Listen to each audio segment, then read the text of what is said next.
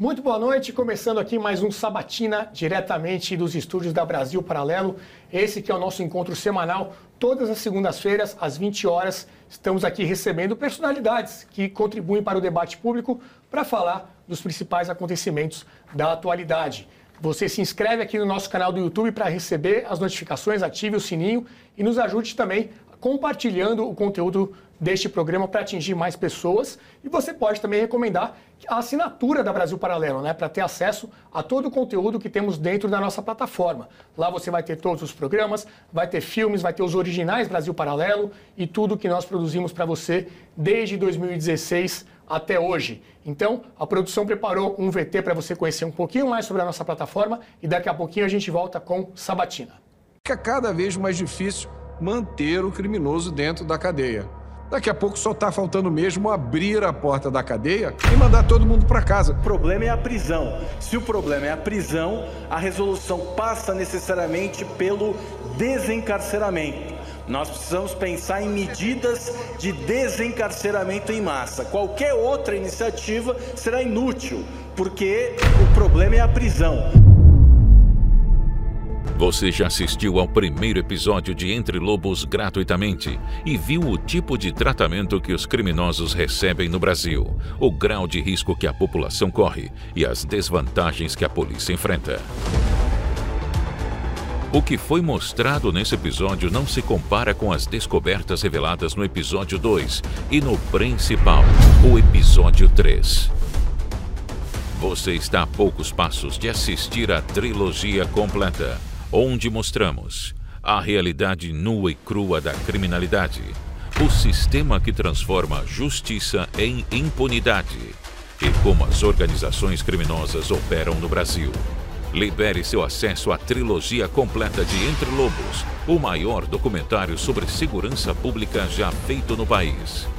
Com apenas R$ 19,00 mensais, você se torna um membro assinante da Brasil Paralelo e desbloqueia nosso conteúdo exclusivo. Toque no link deste vídeo e saiba mais. Brasil Paralelo, muito mais que filmes.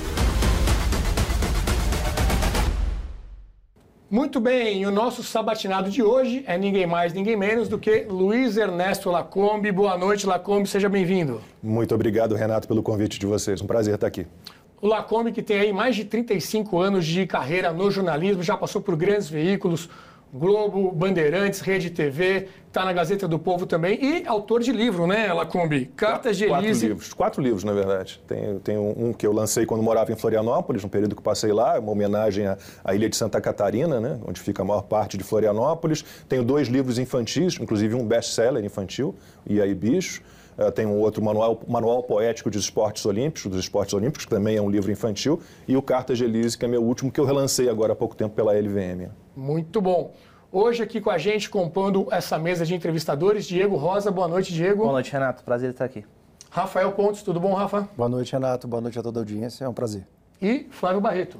Boa noite, Renato. Prazer estar aqui novamente. Muito bem.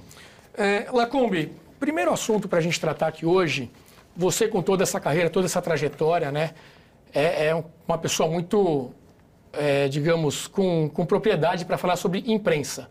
E você comenta muito sobre isso nos seus textos, nas suas análises. Como é que você tem acompanhado esse movimento dos últimos anos da grande mídia, desses grandes canais, até muitos dos quais você passou por lá, na cobertura jornalística, principalmente em relação à política, né? A gente tinha, é, há não muito tempo atrás, uma certa imparcialidade, um tratamento mais, é, digamos, imparcial e justo dos acontecimentos. Como é que você vê o que está acontecendo hoje e por que você acha que a imprensa atua da maneira que atua hoje em dia? Eu vejo com uma tristeza enorme, né?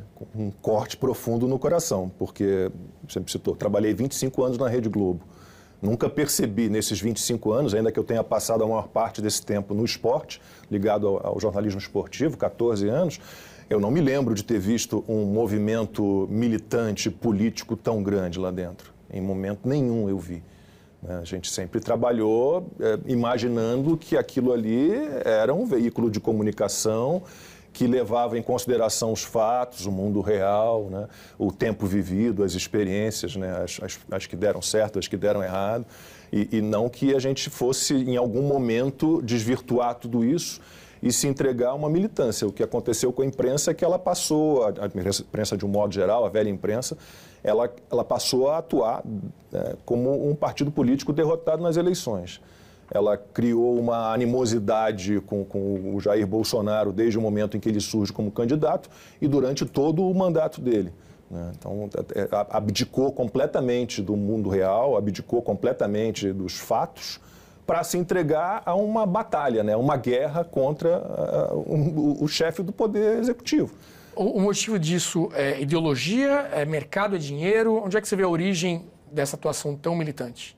Eu, eu acho que o, o, o principal provavelmente é, é, uma questão financeira. Né?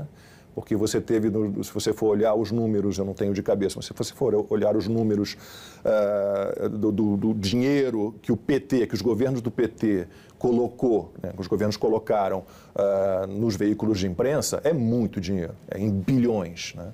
Eu me lembro que, que, o número da Globo no governo Bolsonaro é 150 milhões de reais, está nessa ordem de grandeza. Tá, nunca chegou nem a um bilhão, e com, com o PT era um volume muito maior. É, agora, há também uma, uma, uma, tentativa de se entregar uma agenda é, é, 2030, uma agenda woke. Né? Uh, o William Vac fez uma vez uma, uma análise interessante sobre é, como a Globo, em determinado momento, ela passou a privilegiar essas agendas identitárias, né? esse discurso ambientalista, identitários, e, e feminismo, e racismo e tudo isso. Ele acha que foi um movimento numa tentativa de, de trazer para a Globo um público que naturalmente estava se desgarrando de televisão, que era o público mais jovem, uhum. e que talvez eles tenham errado na mão. Eles, é, vamos agradar um pouquinho a esse pessoal que está aqui, com esses discursinhos todos progressistas deles, e talvez tenha passado do limite e se concentrado e mergulhado de cabeça nisso. Então você tem essas duas vertentes. Você tem uma questão financeira, que eu acho que é a principal, e aí posso falar mais à frente do, do que eu passei agora depois das eleições, né? e tem este movimento também de atender ao, a algo que eles consideravam uma demanda de um público é, que era um público que estava sendo perdido pela televisão, uhum. porque meus filhos têm, estão é, aí com 25, 22 anos, eles nunca viram televisão. Viram, talvez, muito pequenos ali, algumas coisas, mas há muito tempo eles largaram a televisão, uhum. né? não, não assistem à televisão mais.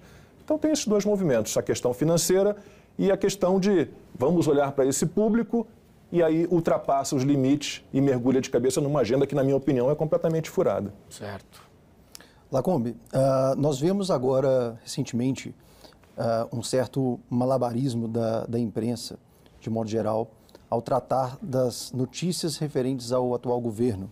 Então, nós temos, por exemplo, manchetes onde dizem o desemprego é alto, mas é baixo. Uh, o famoso é, orçamento secreto, não se sabe por quê, se tornou emenda de relator. Tu trouxe que, na tua experiência de jornalista, tu não enxergava esse movimento, tu não enxergava uh, essa, esse viés ideológico. Mas para ti, quando que isso começou?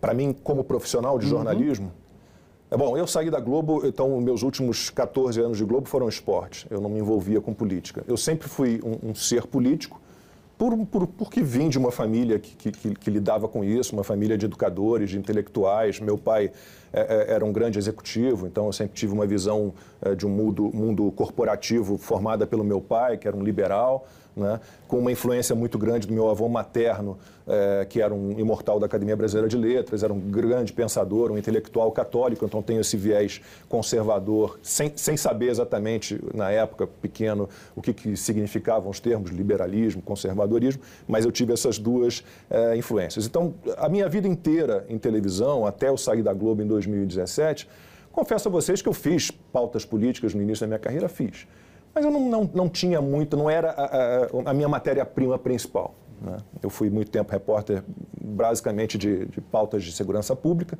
porque comecei minha carreira nos anos 80 no Rio, então você tinha um índices de violência absurdos, Brizola era o, era, era o governador, então você tinha aqueles feudos se criando ali é, nos morros do Rio, o tráfico de, de, drogas ganhando força, então eu fui um repórter muito voltado para esse tipo de pauta, sequestro, operação é, policial em favela, assalto a banco, fiz de tudo nessa, nessa área de segurança pública.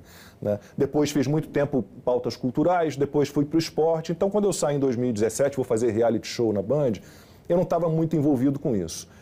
A primeira vez que eu percebi que, que os veículos de comunicação, a velha imprensa, estava se desvirtuando do que era o básico para qualquer jornalista, que era lidar com fatos, foi na Band. Né? Eu fui comecei a fazer na Band o Aqui na Band, não sei se vocês lembram disso, em abril de 2019. Recente. Abril de 2019. Era, era um programa é, pensado para ser um programa de variedades, né? Programa que tinha eh, comentaristas de moda, de saúde, direito do consumidor, direito da mulher, tinha Uma um chefe de eletrônica. cozinha. Era como o hoje em dia da Record. Uhum. O Aqui na Band foi pensado né, e implementado pelo Vidomar Batista, que era o diretor.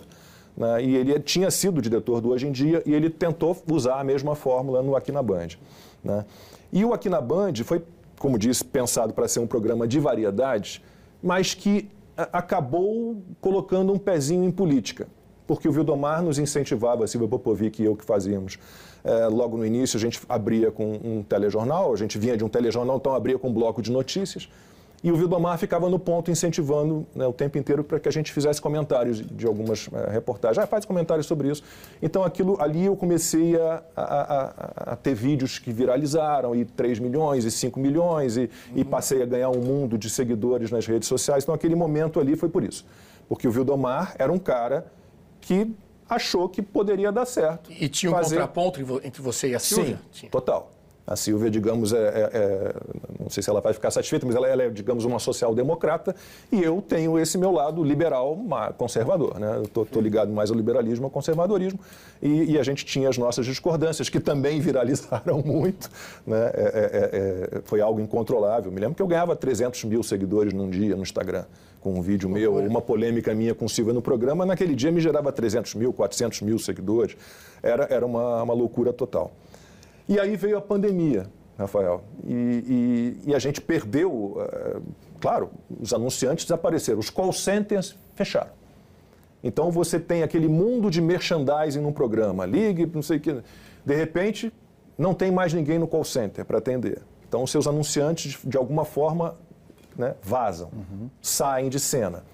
A receita diminui. E aí a gente começou a reduzir a equipe. Então perdemos a capacidade de produção de VTs. A, a equipe foi muito reduzida. A Silvia Popovic, inclusive, foi, foi, foi desligada da Band nessa época. E aí, Vildomar e eu conversando, falei, bom, acho que o nosso caminho é virar realmente um programa de estúdio e talvez um fórum político, porque dava um retorno bom. A gente era...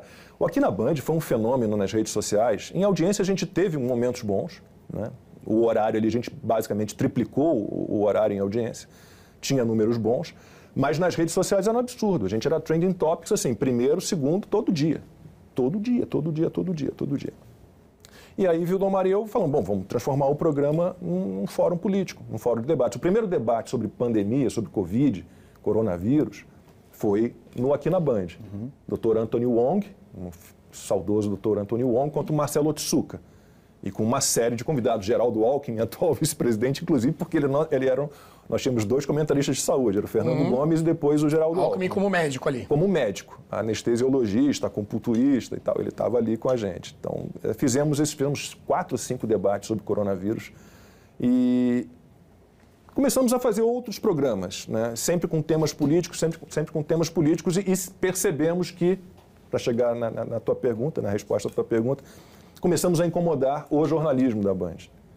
A gente fez um programa ah, sobre a facada que o então candidato Bolsonaro levou. né? E colocaram matar, já não tenho nada com isso, quem mandou matar Bolsonaro. E aquilo irritou o jornalismo. Até que nós tivemos um programa sobre conservadorismo, esse foi uma ideia minha, e que nós levamos o Alan dos Santos. Isso também gerou um incômodo no, no jornalismo.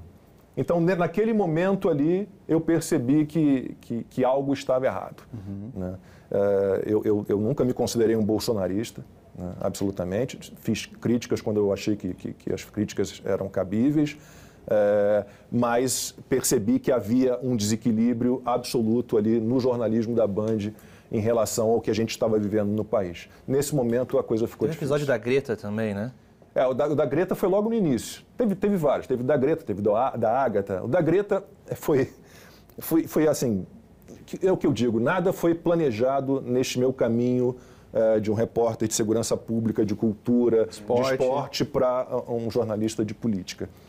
a gente vinha de um programa que a Marina Machado, que apresenta o Sem Censura, fazia. E ela fazia uma chamada, é, a gente fazia uma chamada dentro do jornal dela. E a Marina sempre passava para a gente, com improvisos, sempre citando a última reportagem que ela tinha exibido. E, por coincidência, Silvio e eu ali prontos para fazermos a entrada na, no programa da Marina, e a Greta tinha feito na véspera o discurso dela na ONU, numa dessas conferências do clima da ONU. Né? Bom, e quando ela começou, ela Kombi, eu estou aqui emocionada, com o coração palpitando. Eu adoro a Marina Machado, tá? mas a Greta não. E ah, que emocionante essa menina, uma adolescente. E aí eu naquela hora ali, naquele segundo, o que, que eu vou dizer, meu Deus, o que, que eu vou dizer? Eu, eu não, não sei não ser sincero. Falei, Marina, eu não, eu não compro essa menina. Eu não compro. Ela.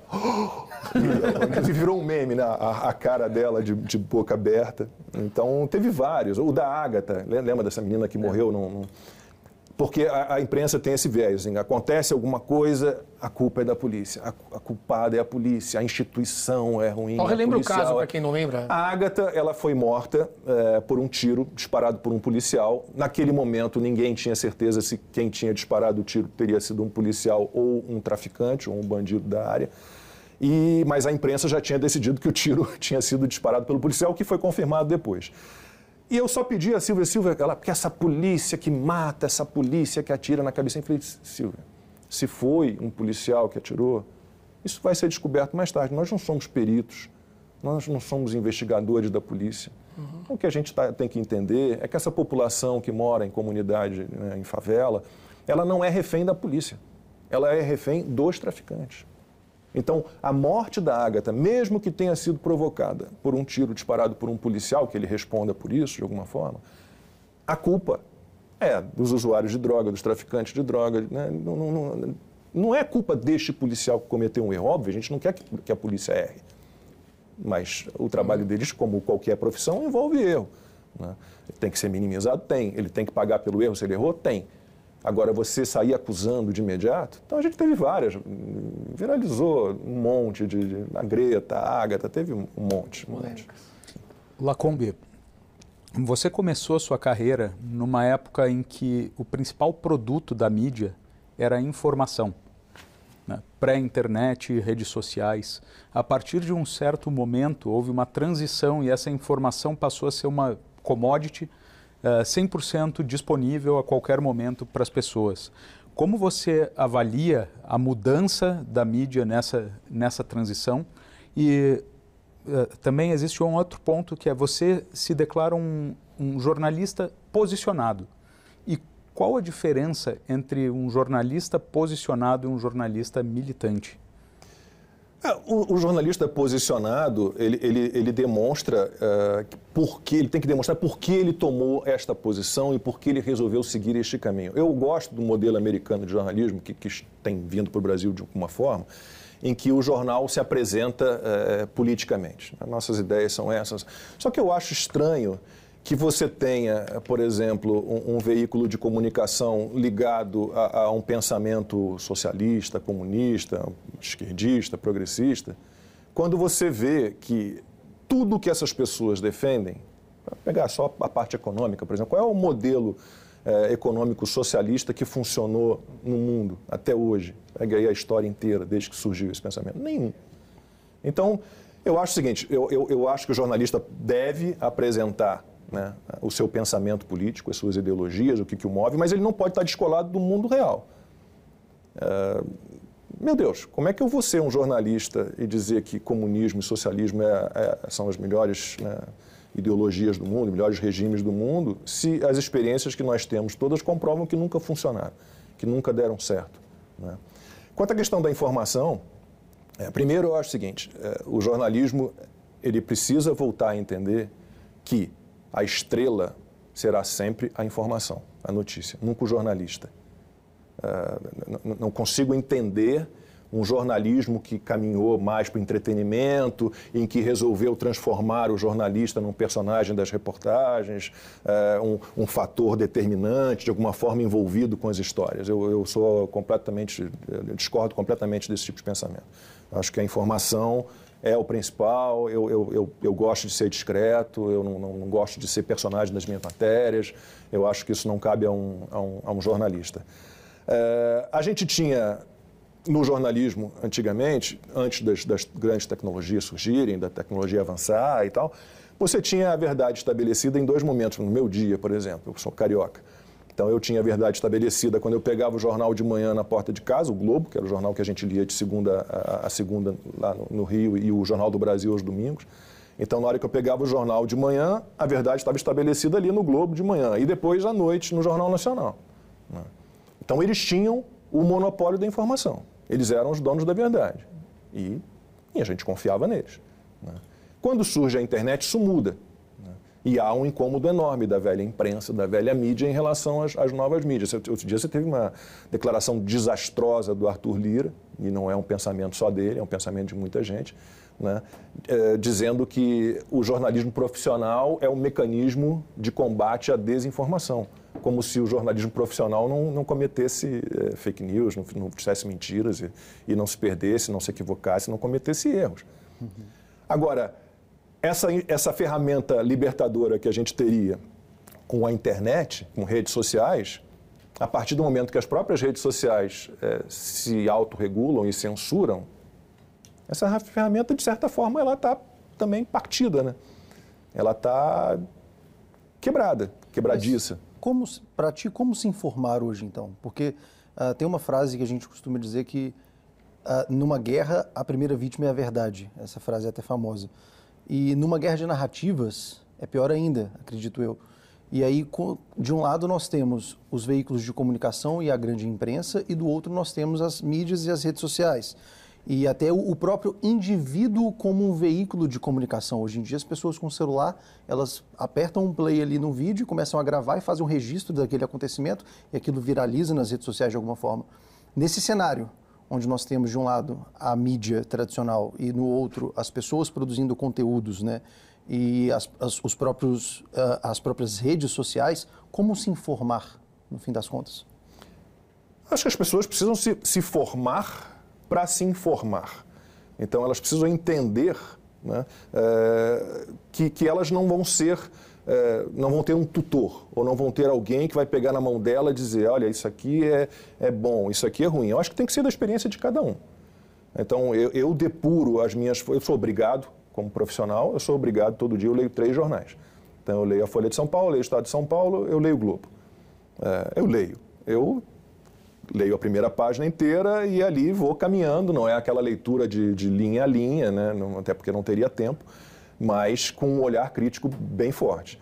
Leio a Gazeta do Povo praticamente de, de, de ponto, assim, do início ao fim. Né? Os assuntos mais ligados ao Paraná realmente não, não, não leio, mas o resto, os colunistas são ótimos. Então, acho que cada pessoa vai ter que entender né, quais são as fontes é, dignas, fidedignas, as, as, as, fontes confiáveis de informação. Uhum. É, não acho que a gente precise de censores e tutores para ficarem determinando esse cara aqui mente, esse cara aqui diz a verdade. Eu acho que cada um, cada ser humano, individualmente, né, tem que ter a, a sua cabeça é, é, formada, né, aí é uma questão particular de cada um, e entender, com o tempo, né, onde estão as manipulações, quem está levando a sério o que está acontecendo, quem está tratando os fatos como eles realmente são, quem está contando todos os lados da história. Né, porque, porque tem isso, você pode, uma, você pode selecionar, você tem lá 10, 15 sugestões de pauta, 10, 15 pré-pautas. Uhum. Né? Você vai selecionar cinco pautas. Como é, quais são os critérios que você vai usar? Isso é muito subjetivo, isso é muito de cada um, isso é muito do, do que cada um pretende. Né? E além dessa escolha, você tem um outro momento sensível, é de que maneira eu vou contar essa história. Agora, você não pode abdicar, não pode abrir mão jamais de, de incluir todos os lados da história. Né? Então, é, assim, você tem que ir experimentando, ir percebendo. Nesse assunto, Lacombe, é, isso envolve muito também a questão da liberdade de expressão, né? a questão de o que é desinformação, o que é informação e a tentativa de resolver esse problema que existe, mas a forma de enfrentá-lo varia bastante. É, o atual governo, desde a época de campanha, vem dizendo da necessidade, segundo eles, de regulação da mídia, Censura. De, de criar instrumentos para combater as tais fake news. O quanto que você está acompanhando esse assunto? Existe ali um projeto PL 2630, que é o projeto das fake news, relator do Orlando Silva. Orlando Silva, do PCdoB. É, o judiciário também muito ativo em cima disso, né? Outro dia, inclusive, teve até um seminário é, de liberdade de expressão promovido pela Globo. Não, tem sempre nomes bonitinhos, né? Os nomes são sempre positivos, o, né? O PL 2630 tem um nome bonitinho também, liberdade, democracia, transparência. Tem sempre na, na internet, tem sempre nomes bonitinhos. Como é que você está vendo esse movimento? Quais os riscos que você acha que a gente está correndo? Como é que você acha que vai terminar essa história na tentativa? E o papel do Congresso também, né? Pra eu, acho que, eu acho que, primeiro, é tudo inconstitucional.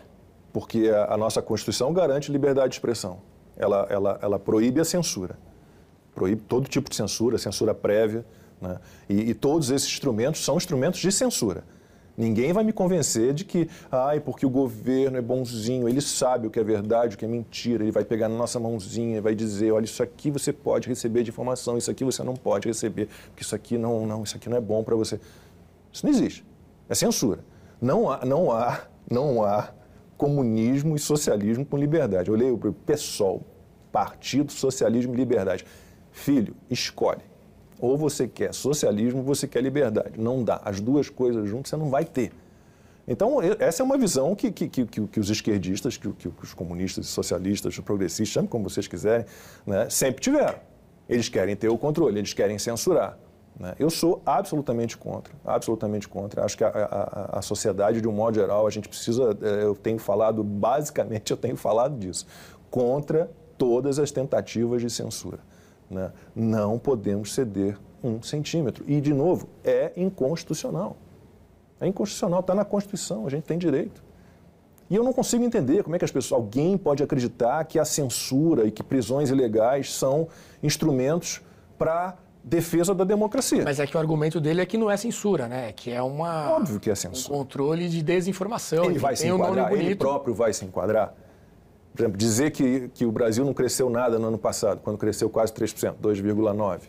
Ou dizer que o plano para matar, sequestrar o Moro, Gaquia, é, que isso é uma armação do Moro. Ele vai responder por isso também? É, então, uhum. não consigo entender.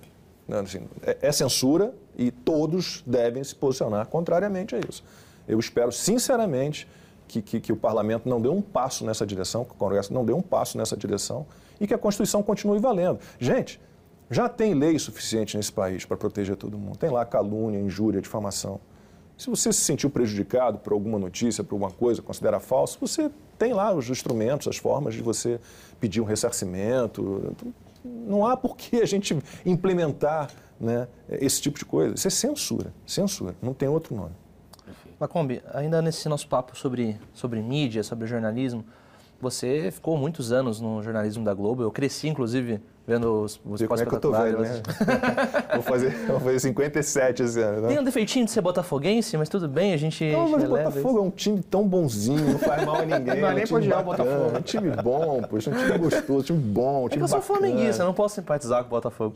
Mas, mas, eu, mas... Eu, eu, os botafoguenses não gostam disso, mas eu, eu tenho uma simpatia, eu já te falei sobre isso, né? Eu tenho uma simpatia pelo Flamengo porque cresci vendo o Zico. Zico é o meu maior ídolo no esporte, eu adoro o Zico. Entrevistado no nosso documentário. Não, o Zico é, como, como, atleta, como jogador e como pessoa, um cara sensacional. Então, aquele time do Flamengo da década de 80 me encheu os olhos. Né? Eu, eu, eu, tenho, eu tenho uma tia-avó que foi fundadora do futebol do Flamengo, então meu avô era, era flamenguista doente. Então eu tenho uma simpatia pelo Flamengo. Eu vou ficar falando de Flamengo, senão eu vou me perder na ah, pergunta. Vamos lá. Mas você ficou bastante tempo lá no jornalismo da Globo, nessa área do esporte, e disse que não via ali um viés político invadindo o esporte. Essa, esse cenário acho que mudou um pouco nos últimos anos. Né? A gente vê várias, alguns jornalistas, alguns influencers meio tentando politizar essa pauta. Essa semana a gente teve é, jogo transmitido também pelo Felipe Neto. É, como que você enxerga esse movimento? E se você acha que a esquerda está começando a utilizar é, desse fronte cultural, que é o futebol, o esporte de modo geral, para promover suas pautas também. Tem a questão dos atletas trans também? É, ia, é exato. Eu ia, eu ia, colocar na sequência também, que essa semana, é, lá nos Estados Unidos, foram três estados que barraram ali a... Ainda bem. A possibilidade de um atleta trans competir a Federação Internacional de Atletismo também, né, com Sebastian Coe também proibiu. É que é um apanhado seu sobre essas duas pautas. Tá, vamos lá. É... Eu acho o seguinte, Ana Paula Henkel sempre fala disso. Né? Na hora que eu sento para ver um jogo de futebol, sento para ver um jogo de vôlei, um jogo de basquete, uma prova de atletismo, né? eu não estou ali para falar de política nem pensar em política.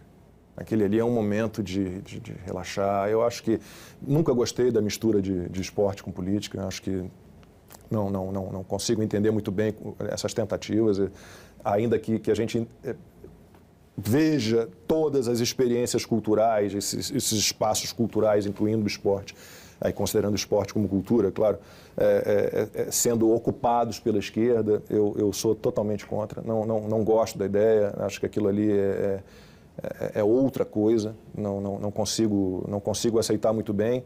É, eu tive, para não dizer que não houve uma influência, mas não é bem questão política, um momento na Globo me incomodou muito no esporte que foi o momento em que começaram a surgir. A gente sempre soube ou imaginou que havia falcatrua. Quando começou a surgir tudo sobre Ricardo Teixeira e as falcatruas e né, os subornos e as corrupções envolvendo CBF, não sei, é, eu fui impedido, na época eu era apresentador do, dos blocos de esporte do Bom Dia Brasil, editor executivo de esporte do Bom Dia Brasil, e fui impedido de falar deste assunto e ouvi do chefe de redação o seguinte, quando fui cobrar, mas a gente precisa falar, eu faço um, um, um, telejornal, eu tenho um bloco de esporte, mas eu estou dentro de um telejornal, eu tenho que falar. Lacombe, nós temos contrato com os caras. Você acha que a gente vai falar mal deles? Não tem como. Esse assunto não vai de jeito nenhum. Os caras, no caso, a CBF. CBF. Mas já, já, antes disso, eu já tive que fazer uma reportagem com o João Avelange, uma entrevista especial. ao João Avelange, na época já estava com 90 e tantos anos, eu tive que fazer uma, uma, uma, entrevista especial, eu era apresentador do Esporte Espetacular na época, com perguntas fechadas também. As perguntas Essa são, pior são coisa que existe para o jornalista. Era uma né? homenagem ao João Avelange, que por mais que você veja que o cara fez o futebol virar o que é... Um negócio, né? É, ele também existe. Tem as perguntas Tem. cômodas e as incômodas também, né? E as incômodas eu não, não podia fazer nenhuma delas. Então eu tive esses dois momentos muito ruins. É, e sobre a questão dos trans no, no esporte é, feminino, isso é um absurdo. É um absurdo completo. Não tem essa historinha de, de inclusão de trans no esporte. Não tem. Porque você está excluindo as mulheres. Né? Por que, que você praticamente não vê o contrário? Mulheres que se tornaram homens partindo para o esporte. Porque elas não teriam chance alguma. Nenhuma. Então você não pode permitir. Não tem como. Você está excluindo as mulheres, você está tirando das mulheres a chance de vencerem. Porque como é que elas vão vencer um homem que se formou na testosterona, né, que se formou a vida inteira com uma carga de hormônio masculino enorme? Né, que por mais que eles. Eu me lembro da. Eu, eu fiz a cobertura do, das Olimpíadas do, do, Rio 2016. Lembra da. Eu esqueci o nome dela, uma sul-africana, Semênia Lembra, lembra dessa menina? Ela, ela naturalmente produzia, ela era mulher, uhum. mas ela produzia um hormônio masculino numa taxa muito superior ao que uma mulher normalmente produz. Né? Ela foi afastada durante muito tempo, mas ela era uma mulher. Em biologicamente uma Em contrapartida, hoje, a Ana Paula até falou isso no nosso documentário As Grandes Minorias, né? Acho que o, a regra lá do Comitê Olímpico é que o, ele não precisa nem fazer uma cirurgia né? Não, ele precisa apenas que você um tenha uma dosagem de testosterona dentro de, do, do, que eles especificam. Só que a tua massa muscular, todo o tua, teu, teu biotipo, tudo foi formado com uma base masculina, com hormônios masculinos. Então, eu sou absolutamente contra. E, e, e, sobre essa história de você ficar misturando é, política uhum. com esporte o tempo inteiro, e sempre com, com um viés é, equivocado e, e, errado, com discursos é, de uma agenda que eu, da qual eu discordo completamente, né, é o que a Ana Paula Henkel fala. Aquela mania do Black Lives Matter, enquanto teve enfiado ali na NBA, a audiência da NBA caiu, NBA, caiu, caiu, caiu, vários. Porque as pessoas não queriam aquilo. Então vamos só aproveitando essa pauta, eh, Lacombe, como é que você viu a atuação do deputado Nicolas Ferreira no Dia da Internacional da Mulher? Ele usou essa pauta da questão dos trans, inclusive, colocou a peruca, deu muita confusão, muita reação da esquerda, principalmente. Eh, você acha que é a melhor forma de, de tratar o tema conseguiu chamar atenção? Como é que você avaliou aquele episódio? Eu, eu, eu, eu, sinceramente não acho aquilo que ele fez nada de, de agressivo, absolutamente. Assim, eu, eu, pessoalmente, não teria feito. Mas o discurso dele foi exatamente esse discurso que eu fiz aqui agora. Né? Peraí, gente. Dia da Mulher, eu estou aqui para defender os direitos das mulheres, das mulheres no esporte. Por que, que elas têm agora que competir com homens biológicos? Isso está errado. Hoje é dia Internacional da Mulher, então eu vou aqui Ele tem o jeito dele, ele é um menino, né? ele é um, um, tem 26 anos de idade, é, ele tem, tem esses ímpetos. Eu, eu, eu gosto do, do, Nicolas, eu sou muito fã do trabalho dele. Né? E eu acho que se, se ele queria realmente propor o debate, ele conseguiu. Então, não vejo nenhum problema, não. Não achei que agrediu ninguém, que foi indelicado com ninguém. Muito pelo contrário. Lacombe, ainda nesse assunto de ideologia de gênero e pauta da cultura woke, nós vimos em uh, eventos oficiais do governo, membros do governo adotando a linguagem neutra. Então, o famoso bom dia a todos, todas e todes. Uh, eu queria a tua avaliação dos 100 primeiros dias, desse, desse, desse período inicial do atual governo federal, e qual é a tua perspectiva para os próximos anos? Né? Nossa, eu, eu, tinha que ter anotado tudo de bobagem que já foi feito e dito desde que esse governo começou, porque é muita coisa, é muita coisa.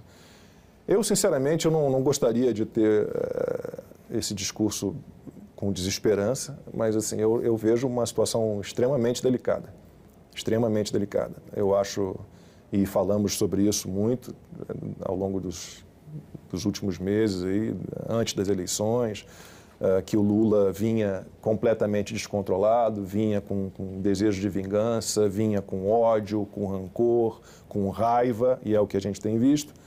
E muita gente achando que vinha um Lula pacificador, conciliador, que ia né, criar uma união nacional. Isso não tem como. Isso não tem, não tem absolutamente como acontecer.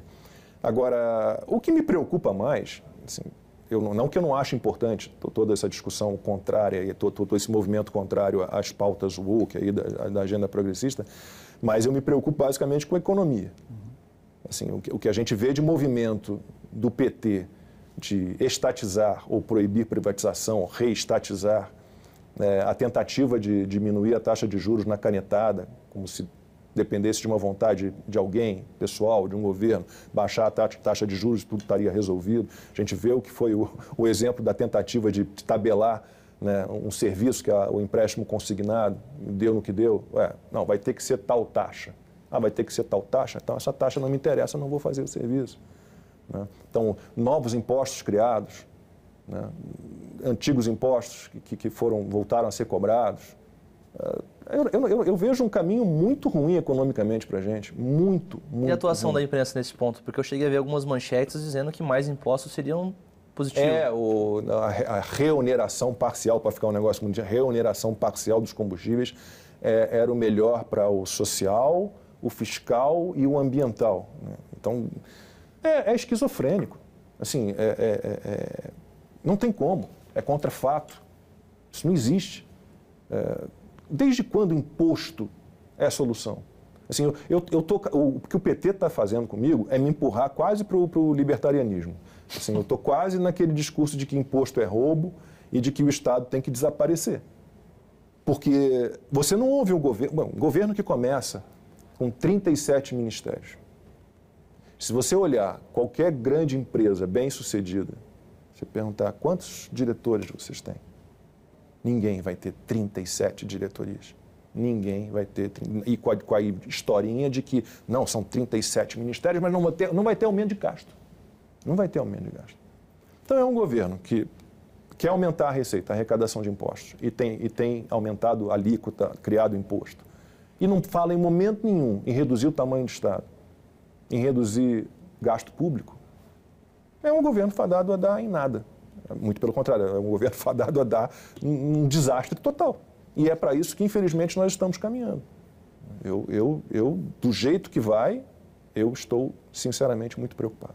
E seguindo nessa pauta econômica, né, a gente teve alguns conflitos já protagonizados, uh, o governo atual contra o presidente do Banco Central, uh, Campos Neto. Uh, possibilidade de revisão do marco do, do saneamento. Isso é um absurdo. É, a lei das, questão da lei das estatais. Né? Então, uma série de retrocessos que a gente está olhando. Você, você acha que esse governo, a economia, se, se consolidarem essas ações que, o, que esse governo está empurrando, é, você acha que esse governo termina? Ou a gente vai ter uma crise econômica tão grande que. É, você vai, chegar um momento que você vai ter tanta inflação, tanto desemprego, que algo vai acontecer. É, então, eu acho que sim. Se, se, se, se continuar nesse nível, né, uh, com estatização, aumento do tamanho do Estado o tempo inteiro, né, você tem aí uma série de bobagens que já foram ditas e feitas, né, você, a gente tende a pegar um caminho uh, que vai nos levar, inevitavelmente, ao desemprego e à inflação. E aí eu acho que vai ter um, um despertar. Não é possível. A gente já vê em alguns editoriais de jornal, a gente já vê algum outro comentarista dizendo que estavam que, que lá fazendo L e apoiando Lula. A gente já vê que esse pessoal está falando, pô, agora, peraí, não era para ser assim, não era para ser assim. Eu acho que se continuar do jeito que vai, estamos fadados. Mas ele avisou que seria, né? Aí é que tá. É. Não há estelionato eleitoral. Não. O Lula foi muito. Ele falou em regulação da, das mídias sociais, da internet, ele falou em censura. Ele falou que queria romper teto de gasto, que não queria saber de teto de gasto. Relação com os países da América Latina. Falou que ia dar dinheiro do BN, né, nosso dinheiro para os países, para os irmãos menores, né? Agora eles inventaram de chamar de irmão menor, né? Os, os, os países de amigos ditadores e, e Nicarágua e, e, Venezuela e aí vai Argentina e Honduras e vai todo mundo pegar um pouquinho do nosso dinheiro. Não tem como. Não tem como, gente. O mundo se você for olhar o que deu certo, né? por exemplo, a autonomia do Banco Central que você citou. Ah, vamos, não, não é possível, vamos derrubar o Campos Neto, vamos né, trocar o presidente do Banco Central, esse negócio de autonomia, vamos terminar com esse negócio de autonomia, tem que estar subordinado ao Estado. Se você olha os países do mundo que têm bancos centrais autônomos, quem são eles? São os países com menores taxas de inflação, com economia estável e com IDH mais alto. Então, é aquela história que o Barbosa falava. O tempo que já vivemos é o maior maturador. Por que apostar em experiências que inevitavelmente nos levarão ao buraco? Por quê? Porque acham que agora vai dar certo aqui, do nada, a mesma fórmula, as mesmas ideias atrasadas, tudo que nunca deu certo, agora, num passo de mágica, porque o Lula é paz e amor, é o conciliador, é o bonzinho, isso vai dar certo? Não vai dar certo nunca. Nunca. É, você chegou a falar do Moro, numa dessas suas respostas aqui. É, quando você esteve aqui no Brasil Paralelo, no programa O Contraponto, você se demonstrou bem decepcionado, acho que é a palavra certa, com a figura do Sérgio Moro, chegou a usar até uma expressão de que ele estava vivendo na mentira. Isso, essa entrevista você nos deu uh, antes mesmo da, da eleição. Você mantém esse posicionamento em relação ao juiz Sérgio Moro ou, ou alguma coisa de lá para lá, de lá para cá mudou? Eu não consigo perdoar o Moro pela saída dele do governo e da maneira que ela se deu. É, ele, se você parte do princípio que a mera indicação do diretor-geral da Polícia Federal pelo presidente da República é uma prerrogativa constitucional do presidente. Se você parte do princípio que ele indicar o diretor-geral de novo, que é uma prerrogativa constitucional dele, isso significa uma interferência na Polícia Federal, é meio, é meio Minority Report, lembra desse filme do, do uhum. Tom Cruise?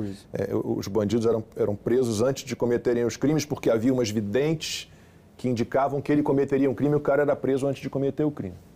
Então, o Moro, a maneira pela qual ele, ele saiu do governo foi muito feia, com acusações que até hoje não foram provadas.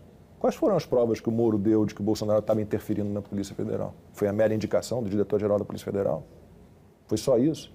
E depois ele convoca uma, uma entrevista coletiva e anuncia a demissão dele nessa entrevista coletiva para depois, saindo dali, fazer a carta. De, dizer, ele anuncia a demissão, ele pede demissão numa entrevista coletiva. Eu achei que ele, ele cometeu. Eu, eu gosto do Moro como juiz.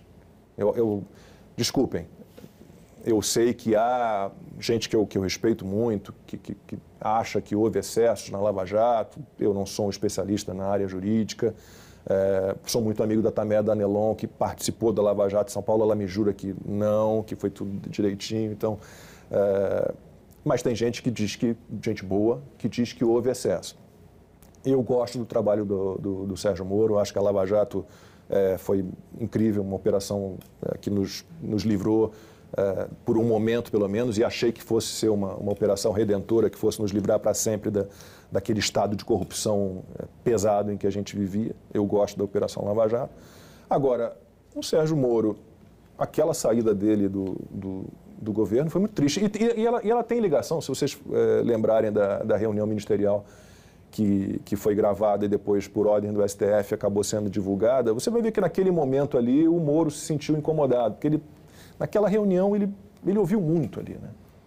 Porque era uma época em que estava todo mundo recebendo ordem né, para ficar trancado em casa, né? o Bolsonaro desesperado, fechar tudo, ele esperando que o ministro dele da Justiça e da Segurança Pública fizesse alguma coisa, e o Moro ali quietinho, quietinho, quietinho, quietinho. Então, tanto que foi depois daquela reunião, daquela reunião de 22 de abril de 2020, em que ele resolve ali chutar o balde. E, de, e depois e volta para apoiar maneira. o Bolsonaro no segundo turno da eleição, né? É porque aí, é, eu escrevi um artigo sobre isso também.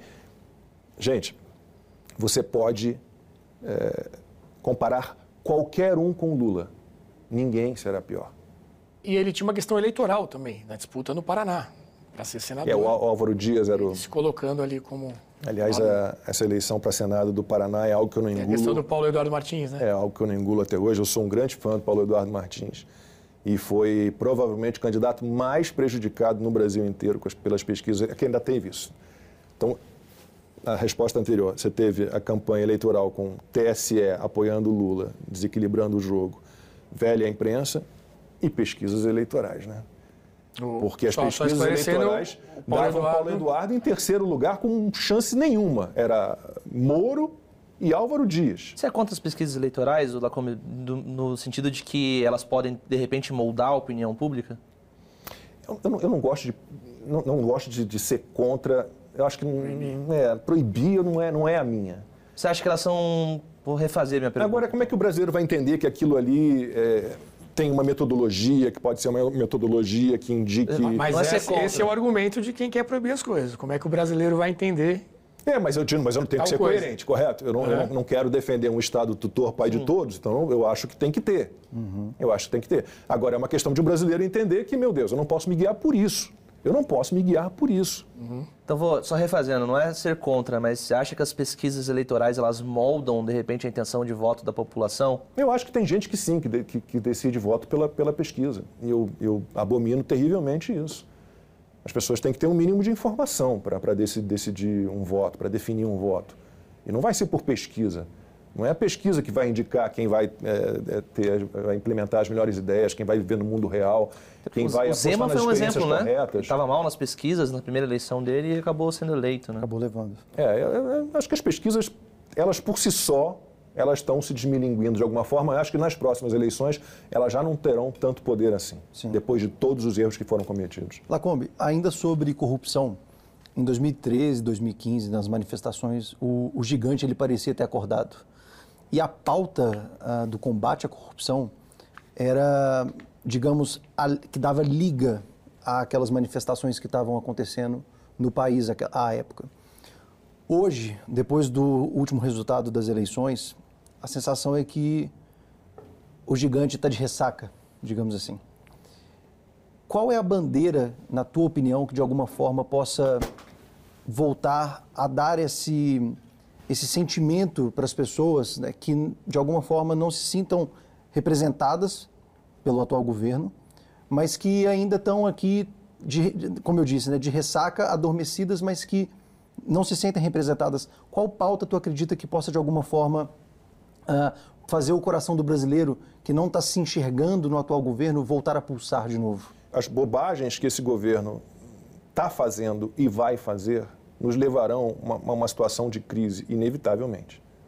Eu não, eu não vejo como que, diante de tudo que se apresenta, uhum. um governo gastador, né, ávido pelos nossos impostos, querendo arrecadar mais e mais e mais, que não fala absolutamente nada em cortar gasto, em privatizar, em diminuir o tamanho do Estado.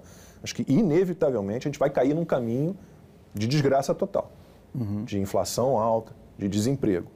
E aí, inevitavelmente, também vai haver um movimento de, de revolta, como houve na época da Dilma.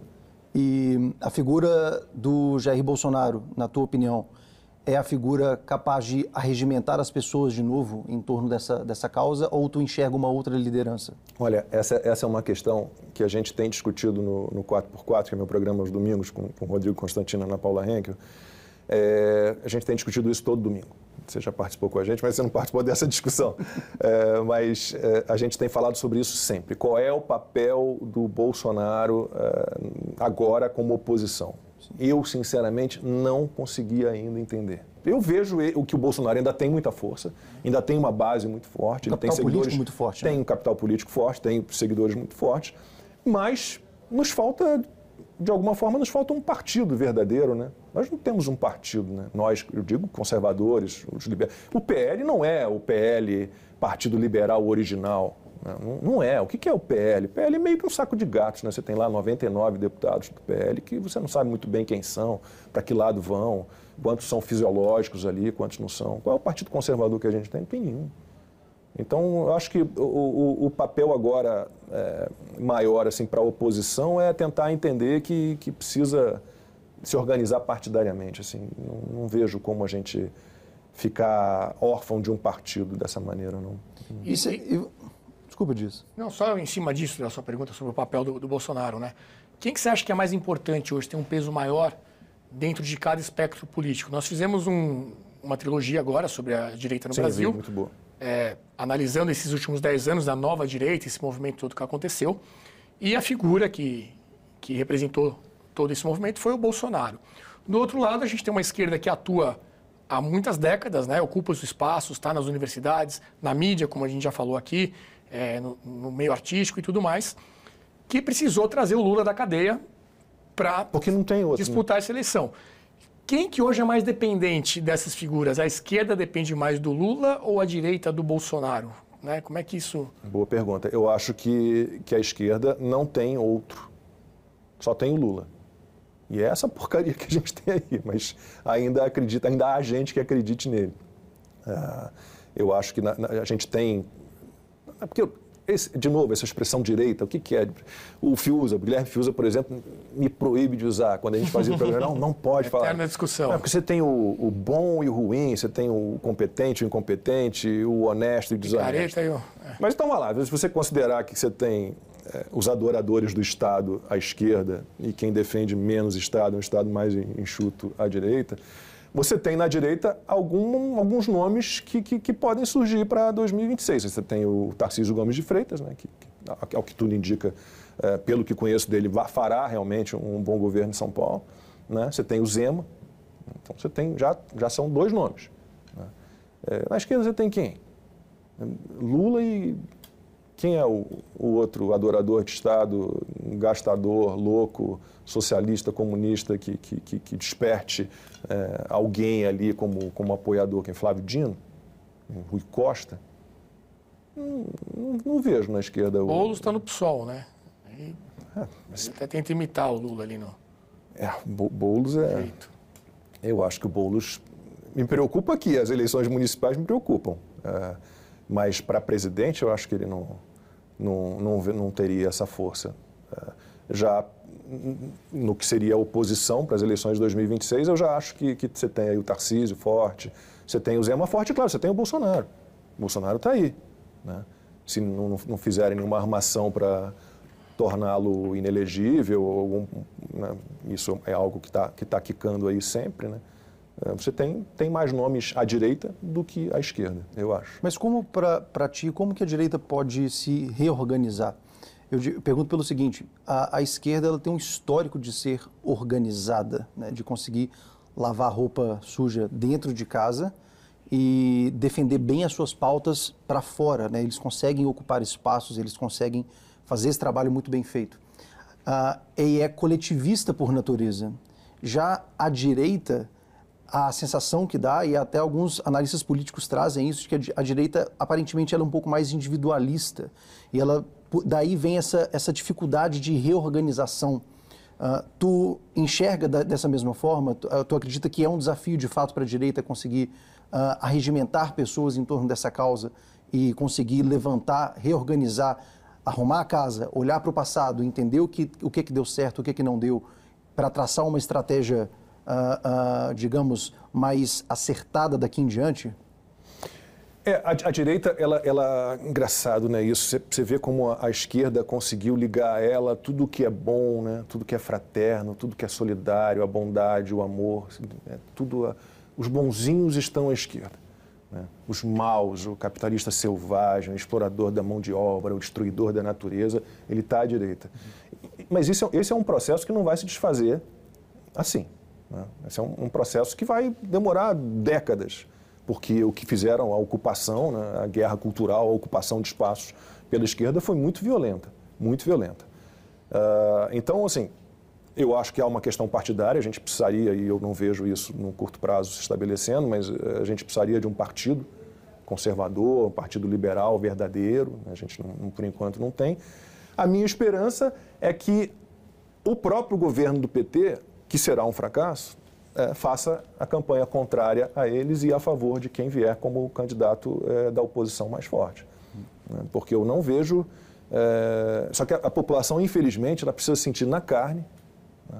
tudo de bobagem, porque é, é, as ideias da esquerda nunca. De novo, desculpa, eu, eu fico me repetindo, mas as ideias da esquerda nunca deram certo em lugar nenhum do mundo, em época nenhuma. E nunca darão já foram testadas e deveriam ter sido descartadas. Né? Então, é, mas as pessoas não conseguem entender. A não ser que, diante de tudo que se apresenta de, de bobagens, né, que a gente vá parar numa inflação de novo com dois dígitos, de novo um desemprego ali na casa dos 14%, 15%, e aí as pessoas vão entender que é uma farsa. Né? Que o que está no poder hoje, quem está no poder hoje, é um farsante é um grande armador, que acusa os outros de fazer armação, mas é um grande né, armador. Lacombe, do ponto de vista pessoal, olhando para trás, desde quando você começou a se posicionar mais sobre sua visão de mundo, seus valores, liberdade econômica, liberdade de expressão, uh, eu acredito que não foi uma estrada plana, sem Nossa deve ter sido bem tortuosa nesses últimos anos, deve ter ganhado amigos, deve ter perdido alguns. Uh, qual é o balanço que você faz né, uh, de ter se posicionado? Eu não me arrependo de nada, mas é, preciso deixar claro que não foi planejado. Esse caminho, essa guinada minha uh, de esporte para reality show, que eu fiz um reality show, programa de variedades e um jornalista político, ela foi absolutamente orgânica, natural. Aconteceu. Por, por conta do que eu já contei aqui. Vildomar Batista, meu diretor, não, faz um comentário sobre isso, e, os, e as pessoas foram gostando, e aí Vildomar, não, tem um Instagram, faz um vídeo sobre isso, faz um vídeo sobre aquilo. Então, eu fui caminhando dessa forma, foi tudo muito, muito, muito natural. E aí veio pandemia, e aí pandemia era aquela história. Ou eu me posicionava, ou eu, virar, ou eu ia virar um, não, um boizinho para o matadouro ali, todo mundo ouvindo e aceitando. E, e, e para um jornalista você eh, receber uma ordem para não perguntar, não questionar, um jornalista sendo impedido de debater, um jornalista sendo impedido de ouvir todos os lados de uma história, não, você só pode ouvir esses médicos aqui. Esses aqui você não pode. Mas peraí, a ciência não é feita disso. A ciência é feita exatamente do embate de pensamentos, de ideias. Né? É, então eu não me arrependo de, de, de absolutamente nada. Nada, nada, nada. Faria exatamente da mesma maneira. Agora, é desgastante. É desgastante. É, eu tenho vivido um processo é, difícil, confesso, não está fácil. Né? O, o, é muito triste você perceber que há veículos de comunicação que são extremamente apegados ao capital público, ao dinheiro público. Então, trocam completamente sua linha editorial conforme troca o governo. É muito triste. Né? Eu tinha quatro contratos com empresas de comunicação, eu tenho um contrato hoje. Eu sou, hoje eu sou jornalista da Gazeta do Povo. Nenhum, eu tinha outros dois jornais, emissora de TV, e todos correram, né, a partir do resultado das eleições, todos correram para o lado errado. Né? A sua saída da Rede TV tem relação com isso? Eu, eu eu tenho um contrato de rescisão assinado, já recebi a multa, então eu, é, é, uma situação muito delicada falar sobre isso. Mas, obviamente, se você for olhar o que aconteceu na Rede TV depois da minha saída, a resposta está dada, não, não, sou eu que estou falando. Eu, dez dias depois das eleições, eu recebi o aviso de que meu contrato seria rescindido. Então, quem está na bancada que eu ocupava é uma pessoa que tem um pensamento totalmente à esquerda. E o superintendente da emissora também foi trocado. Né? Hoje em dia você tem um ex-assessor do Lula comandando o jornalismo da Rede TV. Então, está dada a resposta. Né? Assim, assim, correram para onde está o din-din. Isso é muito triste. E, e, é, é triste também entender que talvez eu tenha sido levado para a emissora por isso. Entendeu? Para aproveitar a onda. Para aproveitar a onda. Não porque a emissora entendesse é, que o liberalismo é melhor, que a gente precisa de um Estado enxuto, né, que as pessoas não têm que viver com, com um tutor, né, que elas não têm que, que ter aquele Estado protetor, pai de todos ali, que, que, que o caminho no mundo, o mundo que deu certo, seguiu outro caminho, não foi esse. Não, talvez a minha ida para lá tenha sido também uma questão de, opa, vamos aproveitar esse cara aqui, porque aí eu vou pegar o dinheirinho do governo aqui, ah, esse cara aqui já não presta mais, agora eu pego esse aqui, porque esse aqui vai me trazer um dinheirinho do governo. E se, é você, se você quer apoiar uma mídia totalmente independente que não usa dinheiro público, assine a Brasil Paralelo. Na nossa plataforma, você vai ter centenas, milhares de conteúdos. Aqui no YouTube é só a pontinha do iceberg. Tem o Sabatina lá também, tem os nossos originais, muitos filmes selecionados a, dedos, a dedo, os nossos programas, programação infantil, tudo isso a partir de R$19,00 mensais, esse é o nosso plano básico até o plano Acesso Total, que você pode fazer download, tem acesso aos cursos da Brasil Paralelo e muito mais. Vamos assistir um VT rapidinho sobre isso e a gente volta já já com mais Sabatina, com mais Lacombe. A forma da separação de poderes no Brasil é falha, incompleta, imperfeita e atrasada. Os poderes eles são separados para que ninguém detenha o poder absoluto. A ideia de divisão de poderes é justamente essa, é a fiscalização mútua, o tempo todo. Não existe nenhum dos poderes que tenha a última palavra. Na história da humanidade, os três poderes nunca se equilibraram. Veja bem, crise dos três poderes é sinônimo de crise da democracia. Como resolver essa crise?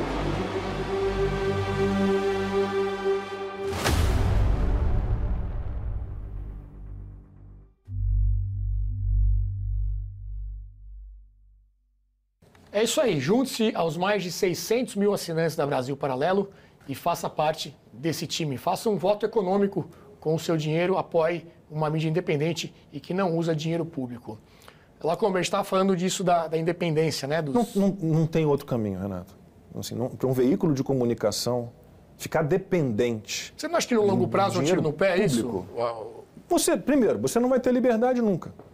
Você não vai ter liberdade. Como é que um jornalista vai ficar dependendo de uma posição oficial? Se a história indica que é, não é bem do jeito que né, quem está lá em cima está dizendo. Não tem como. Eu, eu, não vejo realmente como um veículo, eu, eu, se fosse o dono de um veículo de comunicação, eu faria o mesmo que a Brasil Paralelo, que a Revista Oeste, que a Gazeta do Povo. Né? Não, não, não, não, tem outro caminho. Assim, você não, não tem como ficar ligado à verba pública eles sempre vão pedir algo em troca. Ou você vai oferecer primeiro algo em troca. É, e nesse sentido, mais ou menos nessa linha, o Bolsonaro teve a chance de acabar, por exemplo, com a TV estatal, né? A EBC.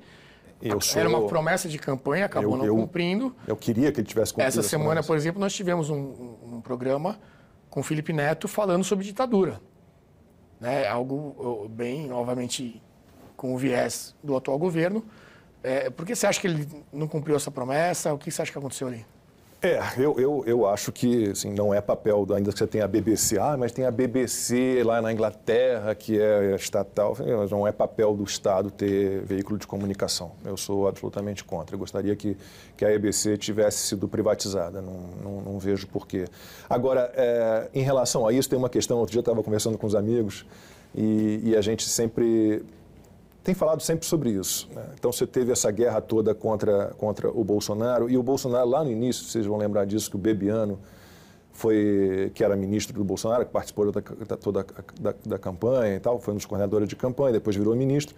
e ele recebeu um contato de um diretor da Globo de Brasília querendo bater um papo com o Bebiano e fazer um, uma intermediação para ter uma conversa com o Bolsonaro, e o Bolsonaro foi absolutamente contra. Né? E nós, nesse meu grupo de amigos, todos jornalistas, é, somos da seguinte opinião: o Bolsonaro tinha que ter sentado naquele momento uhum. para conversar. E tem, tem dois ou três que dizem assim: não só tinha que ter sentado para conversar, como tinha que ter soltado um caminhão de dinheiro. Porque o que, o que foi a guerra que fizeram contra ele? Eu não, não sou a favor da história do dinheiro, não. Mas sentar para conversar, sim. Uhum. Eu, não, não, a gente já viu, infelizmente, essas últimas eleições, por mais que a gente tenha veículos como Brasil Paralelo, é, Revista Oeste, Gazeta do Povo, veículos independentes, realmente livres, né? é, a gente percebe que ainda tem força a velha mídia. Até a penetração onde a internet não chega ainda. Você, né? eu estava olhando números essa semana passada de, de, TV aberta, TV fechada, streaming. Né? O streaming já está ali em segundo, depois da Globo. Se você botar todo mundo na, na planilha, o streaming está em segundo. A TV aberta ainda tem né, muita penetração, ainda está em, né, em 100% praticamente dos, dos lares do Brasil. Né? Mas a gente vai mudar isso com o tempo. E a vantagem desse programa é que você pode assistir a qualquer momento, quando quiser, na internet, já que nosso tempo, infelizmente, acabou. Lacombe, te agradeço demais a Eu sua presença aqui no obrigado. Sabatina. Queria deixar aí o espaço aberto para uma mensagem final e para dizer para os nossos espectadores qual o futuro, né? O que você está planejando. Acho que deve ter muita gente aí curiosa para saber os próximos passos de Luiz Ernesto Lacombe. Obrigado, Lacombe. É, vai, vai depender muito do, do que acontecer aqui no Brasil, né? Porque eu já não sei mais o que, que a gente vai ter de, de futuro aqui, né? Uh, eu hoje estou como colunista da Gazeta do Povo, né? aberto sempre a, a, a, parcerias, que eu, que eu gosto muito das parcerias com a Brasil Paralelo. Tenho um, um projeto que é um sonho, mas que está ali guardadinho e qualquer hora eu vou conseguir implementar, que é transformar o meu último livro em filme, o Cartas de Elise, que conta a história da parte judia alemã da minha família. O livro já foi escrito, né? quando eu escrevi, já, já escrevi pensando no roteiro de cinema, então eu tenho esse projeto. E agora estou estabelecendo como é que eu vou lidar com as minhas redes sociais. Eu tenho um projeto no Locals, que está pronto para ser lançado, que é uma plataforma nova. Tenho um projeto para Instagram também, que é um, um, uma comunidade fechada, né, o tal do Last Link, a gente está trabalhando também nisso. Tenho o meu canal no YouTube, que está tá ali basicamente só rodando as minhas colunas na Gazeta do Povo, mas eu pretendo retomá-lo e fazer um, um formato diferente. Então eu tô, tô caminhando nas minhas plataformas próprias, acho que, que meu tempo de televisão, depois de 35 anos, do jeito que a televisão está agora, né, muito dependente ainda, não temos um Brasil paralelo na televisão, então muito dependente da, do poder oficial, do dinheiro público, eu acho que eu já não me encaixo mais nisso, não, não, não me vejo mais em televisão, a não ser que tudo mude de uma hora para outra. Então eu caminho assim, nos meus projetos pessoais, né? Uh, sempre trabalhando com fatos, sempre trabalhando com a verdade, né? nunca me deixando levar por, por influências negativas ou por acreditar em historinhas que, que contam e, e, que absolutamente uh, são falsas e, e, nunca se, se mostraram efetivas e, e competentes o suficiente para nos levar a algum lugar. Então é isso, meu caminho é esse, continuar contando as minhas histórias reais, né? mostrando todos os lados da história e sabendo que meu papel é, é, o papel de um comunicador. Eu não sou a estrela de nada, eu não, não sou o principal, é a notícia, são as histórias. Maravilha. Obrigado, Lacobe, mais uma vez. Obrigado, Diego. Agradeço. Rafael, Flávio. Obrigado a você que nos acompanhou até aqui. Como eu disse no início, inscreva-se no nosso canal, ative o sininho e envie esse conteúdo para os seus amigos, para os familiares, para a gente poder chegar a mais pessoas. E até semana que vem, segunda-feira, às 20 horas, com mais um Sabatina. Muito obrigado e até breve.